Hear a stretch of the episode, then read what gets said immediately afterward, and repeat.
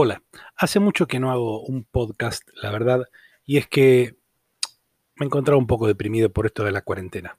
Sin embargo, he tomado, he tomado ahora un nuevo ímpetu, tengo algunas esperanzas a pesar de que seguimos encerrados, pero bueno, vamos para adelante y hoy les traigo algo que me pareció muy interesante, que son seis pasos para hablar con una persona que está enojada. ¿Cómo podemos hacer esto?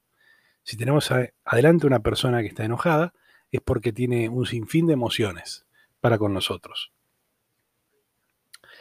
Em, la pregunta es si podemos aprender a gestionar nuestras emociones más explosivas. Es una pregunta que nos hacemos desde hace muchos años, milenios diría yo.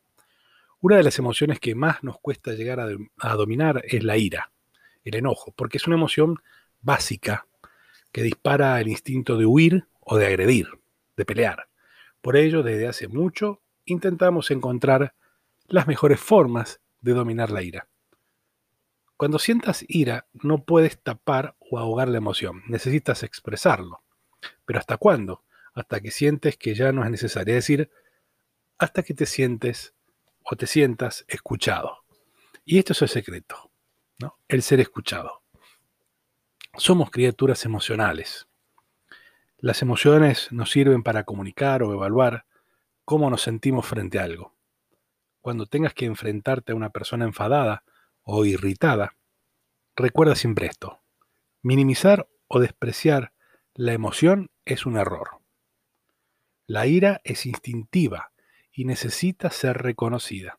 Así que ante todo, permite que la persona irritada, mientras no resulte peligrosa, pueda expresar verbalmente su emoción. Es la mejor forma de ayudarla a calmarse. Luego vas a poder ocuparte de intentar encontrar soluciones con esa persona. Para la próxima vez que tengas que hablar con una persona enfadada, ya sea tu hija, tu hijo, tu pareja, un familiar, colega, paciente, tu jefe, acá te voy a dar los seis pasos para que podamos avanzar hasta que no limpiemos la emoción. Y el primer paso de nuestro protocolo, llamémoslo así, para personas enfadadas, es el siguiente. Primer paso, tenemos que reconocer la emoción. Es lo que eh, se llama etiquetar la emoción. Cuando viene alguien que te que empieza a gritarte y demás, lo primero que tienes que hacer es preguntarle, parece que estás preocupada o enfadada. Y la otra persona seguramente te va a contestar que sí y cuánto está enfadada y por qué está enfadada. Las personas también pueden reaccionar diciendo algo como, no estoy alterada, estoy enfadado, frustrado, decepcionado.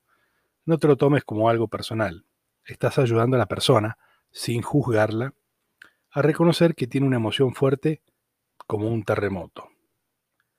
Bien, vamos al segundo paso una vez que etiquetamos esa emoción, vamos a decirle, siéntate aquí conmigo y cuéntame lo que pasa. ¿O en qué me equivoqué? Este es el semáforo verde de la emoción.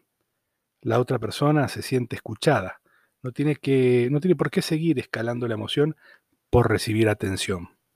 Aquí entonces empieza la verdadera comunicación. El tercer paso es decir lo siento, reconocer el error si es que nos hemos equivocado. No sabes cuánto siento el mal rato que has pasado. Entiendo tu enfado. Da igual lo que haya pasado, solamente dile que lo sientes.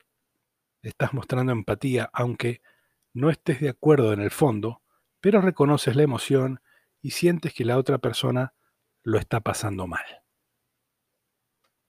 El cuarto paso, ¿qué puedo hacer para ayudarte? Y entonces viene aquí lo que nosotros, los conciliadores o negociadores, llamamos la escucha activa.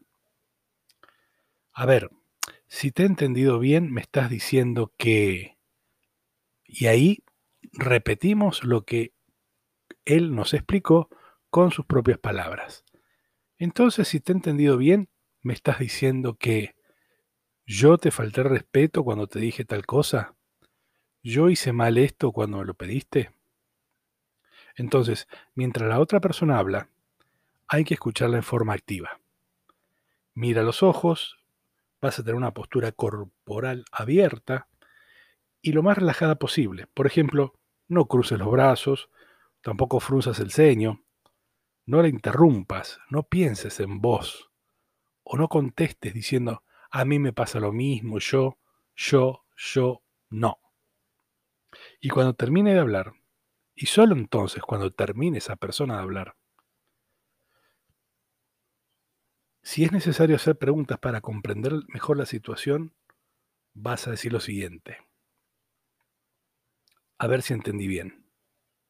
Entonces lo que me estás tratando de decir es que yo, o la, situación que estás pasando es esto.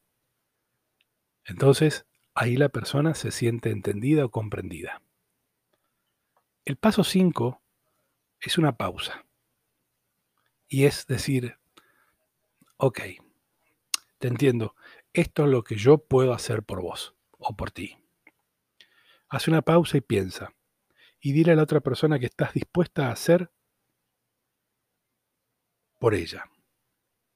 Por ejemplo, eh, tenés razón, vamos a hacer lo siguiente. Me voy a hacer cargo de los gastos.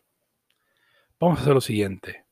Mañana me levanto más temprano, te paso a buscar y hacemos lo que te prometí y no cumplí. Paso 6. Vas a dar las gracias. ¿Por qué? Porque han compartido un estado de ánimo íntimo contigo. Estos seis pasos funcionan con cualquiera que esté enfadado, pareja, hijo, etc. Vas a tardar entre 2 y 4 minutos en hacer esto. Practica con cualquiera y vas a ver qué eficaz esto resulta. Para terminar, los antiguos egipcios creían que al morir les serían planteadas dos preguntas y que sus respuestas iban a determinar si ellos podrían continuar su viaje al más allá. La primera pregunta era, ¿has dado alegría? Y la segunda pregunta era, ¿has tú encontrado alegría? Nos vemos en la próxima.